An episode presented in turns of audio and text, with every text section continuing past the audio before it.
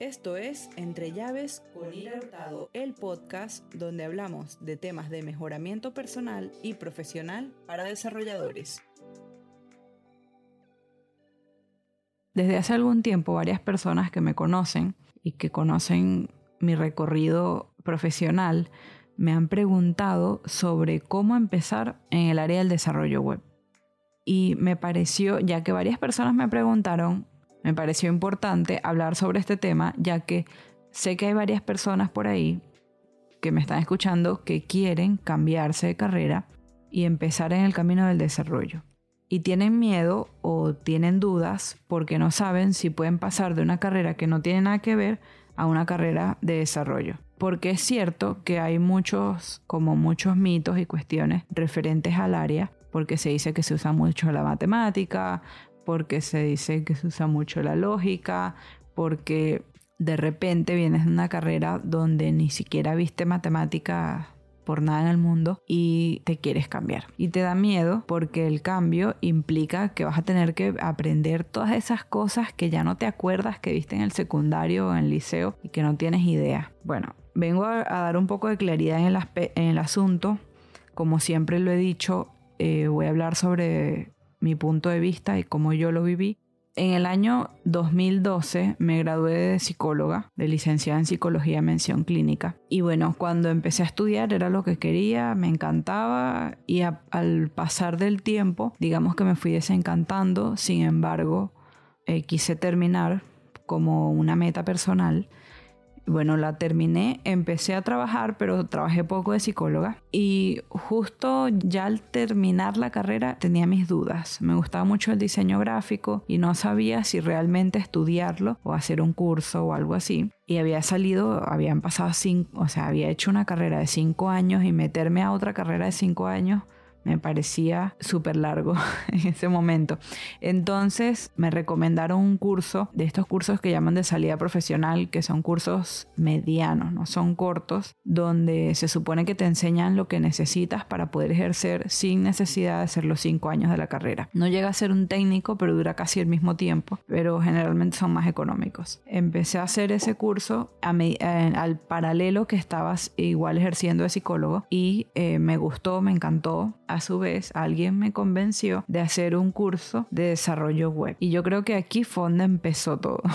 Antes de hacer el curso, a mí me llamaba mucho la atención la, el desarrollo de aplicaciones para Android. Y en un principio, en parte de mi ignorancia, pensé que el camino para empezar era el desarrollo web y no directamente el desarrollo en Android. Eh, no sé por qué, no sé por qué lo pensé y directamente no investigué ni nada y me lancé. Igual creo que medio había averiguado y no había conseguido ningún curso cerca de mi casa que diera esa, ese tipo de desarrollo. Entonces directamente me lancé al de aplicaciones web y en ese curso me dieron de todo, pero todo como muy por encima. Me dieron HTML, CSS, JavaScript, PHP, un poquito de base de datos, porque al, final en el curso era como que terminamos haciendo e-commerce para desde cero. Estuvo bien, me sentó mucho las bases, incluso cuando ya llegó el momento en el curso de diseño de ver la parte de diseño web, ya yo sabía hacer todo porque obviamente lo había visto en el curso, este el otro curso era mucho más rápido y bueno, después de haber hecho ese curso igual yo no me sentía preparada.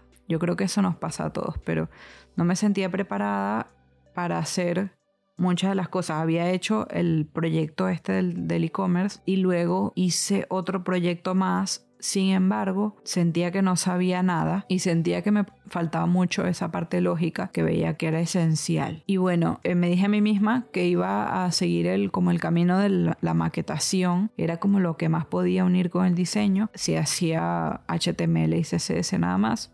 Y por ahí como que me fui, hice varios proyectos, y luego tomé varios clientes como freelance, hice un curso de WordPress, o sea, estuve entre practicando y me seguía capacitando. Claro, en esa época, no sé qué era, 2013, 2014, no sé. Bueno, como el 2015, yo siento que en esa época no era tan accesible lo de los cursos. Ahorita hay cursos en todos lados y de todo tipo y súper baratos, muchos gratis. Bueno, igual me pagué un curso online de, de maquetación y bueno, y dije, bueno, me quedo hasta acá. No llego a hacer la parte tan lógica, pero eh, estoy haciendo páginas web. En ese punto, bueno, ya muy lejos, me di cuenta de que la realidad no tenía nada que ver el, el desarrollo web con el desarrollo Android. Y bueno, dije, me dije a mí misma como que me iba a switchear en algún momento y nunca lo hice y me quedé en el frontend. Luego conseguí mi primer trabajo formal en Argentina y ahí en ese trabajo eh, me contrataron como diseñadora y maquetadora, pero a su vez empezaron a como a asignarme muchas cosas, como más de JavaScript, más de desarrollo como tal. Y bueno, ahí fue que directamente ya digamos que dejé de ser maquetadora y empecé a considerarme una desarrolladora frontend. Y bueno, y me tienes acá hoy en día ya asumida como una desarrolladora frontend. Eso fue mi proceso personal. En mi caso se dio todo como muy sencillo, digamos, porque fueron cosas que se fueron dando paulatinamente. No fue que directamente, ¡pam!, me tiré a hacer algo súper diferente. Pero sí considero que aprendí varias cosas y es lo que quiero compartir hoy. Entre una de esas cosas que aprendí y que me quedaron y que es lo que siempre recomiendo es eh, la formación. Si bien hice muchos cursos en los que no me sentía eh, cómoda, digamos, porque en el primer curso, digamos que no entendí nada en la parte de PHP, nada de eso. Eh, hice otros cursos que también sentí que no me aportaron nada nuevo pero una constante que siempre existió en este, todo este proceso y sigue existiendo es la formación. No importa al final si el, si el curso es bueno o malo, yo creo que lo importante es la dedicación que le ponemos nosotros a aprender y esa motivación que tenemos en sí, lo voy a hacer y lo voy a lograr. ¿Se puede switchar de carrera? Sí se puede. Se puede venir de cualquier carrera que no tiene nada que ver con código con matemática o con lógica, sí se puede. Pero es toda la motivación que tú tengas para ponerle a ese, a ese punto en específico. Hasta el día de hoy yo sigo aprendiendo partes de lógica, muchas partes de algoritmos y todas esas cosas que sé que una persona ve en una carrera y que son importantes, pero yo no las aprendí, obviamente en la carrera que estudié, porque no tenía nada que ver. Y sé que muchas veces me hacen falta. Entonces lo que hago es, bueno, seguir estudiando y seguir capacitándome. Esa es la base para todo. Es la motivación que tengas a cambiarte y a su vez esa motivación que tengas a seguir aprendiendo todo el tiempo. Cuando era adolescente, recuerdo que en un curso de oratoria me dijeron que el adulto es el sujeto de su propia formación y es una frase que he llevado conmigo todos estos años y es muy cierta. Veo mucha gente que dice mucho que quiere hacer cosas pero no está dispuesta a estudiar y a formarse para ello.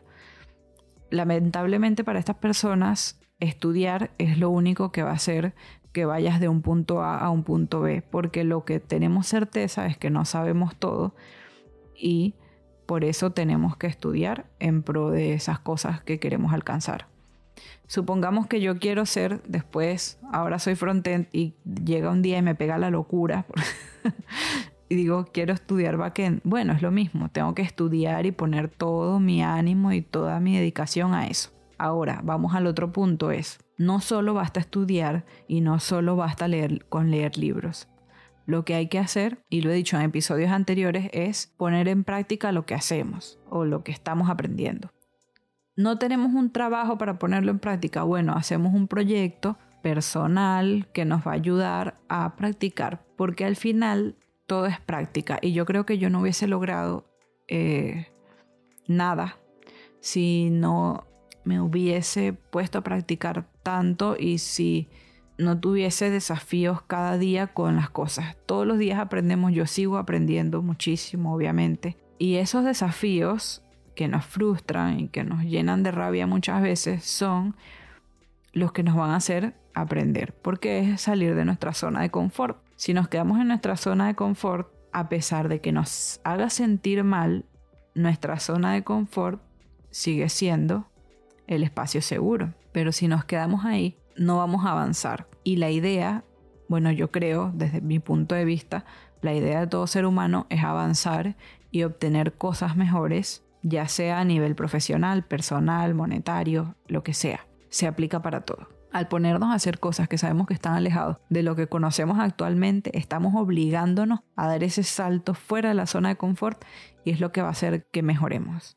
Si mejoramos aunque sea un 1% al día, ya es suficiente para que más adelante, cuando miremos hacia atrás, digamos, wow, de verdad que sí, sí mejoré. Entonces, ya dije que sí es posible cambiarte de carrera, no importa dónde vengas. Puede ser, no sé, estudiaste arte y quieres ser desarrollador, puedes hacerlo. Lo que sí, no te pase como a mí, investiga qué tipo de desarrollo quieres hacer, porque hay muchos tipos de desarrollo. Puedes querer hacer aplicaciones para el celular, puedes querer hacer realidad aumentada, desarrollo de videojuegos, desarrollo web, desarrollo web pero del lado del backend, desarrollo web pero del lado del frontend y así sucesivamente para de contar. Entonces, el consejo después de lo que me pasó a mí es eh, ver qué es lo que más te gusta, o qué es lo que más te llama la atención y buscar en internet, que hay muchos recursos, eh, cuáles son los lenguajes de programación que se utilizan en esos casos,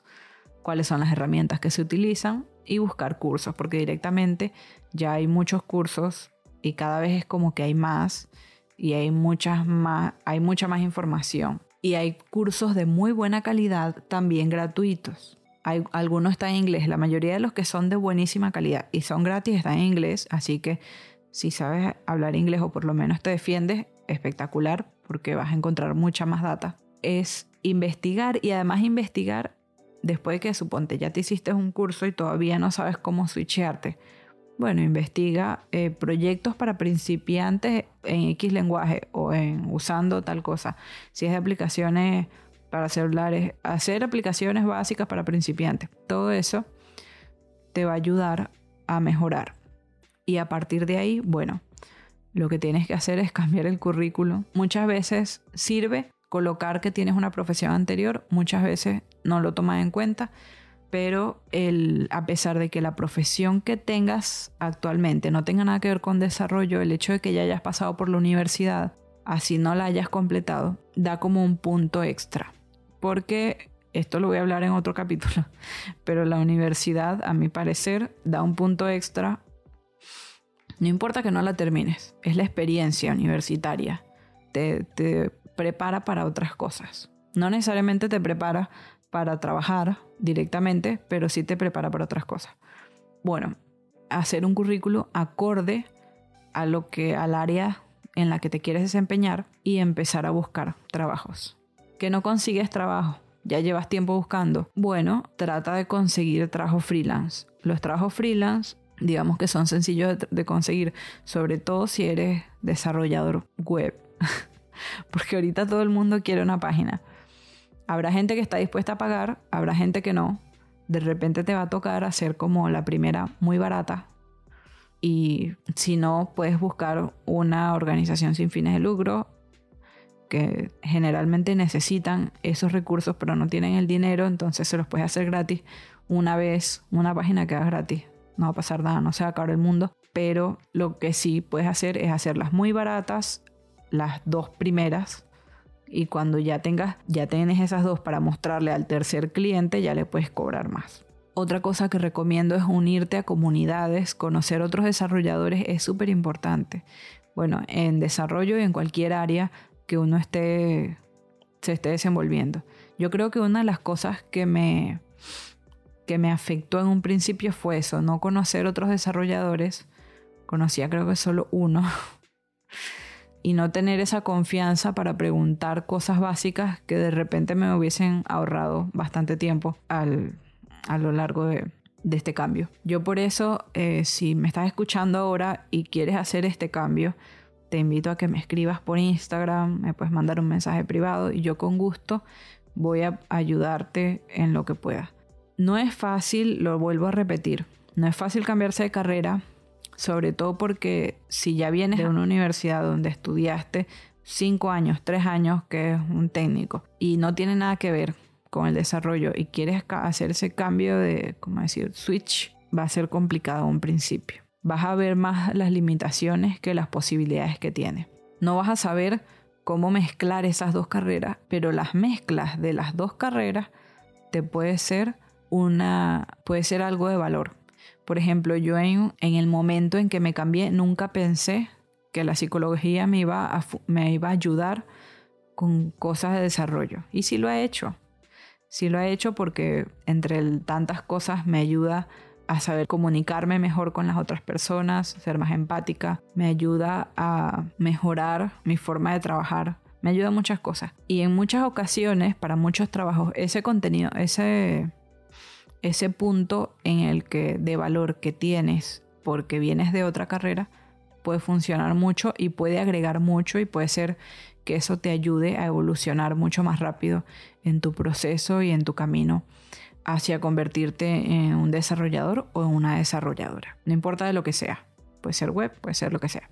Bueno, espero que estos, digamos, tips o más bien esta historia de vida te haya funcionado o te haya motivado para empezar tú tu camino hacia el mundo del desarrollo. Y bueno, nos vemos en la próxima. Gracias por haberte quedado hasta el final. Si te gustó, suscríbete para estar siempre al día con los demás episodios. Comparte con alguna persona a la que le pueda ser útil esta información. Además, déjame un comentario sobre lo que opinas de este tema. Si el lugar donde estás escuchando no permite comentarios, puedes buscarme en Instagram o en Twitter como arroba ira-hurtado. Y nos vemos en la próxima.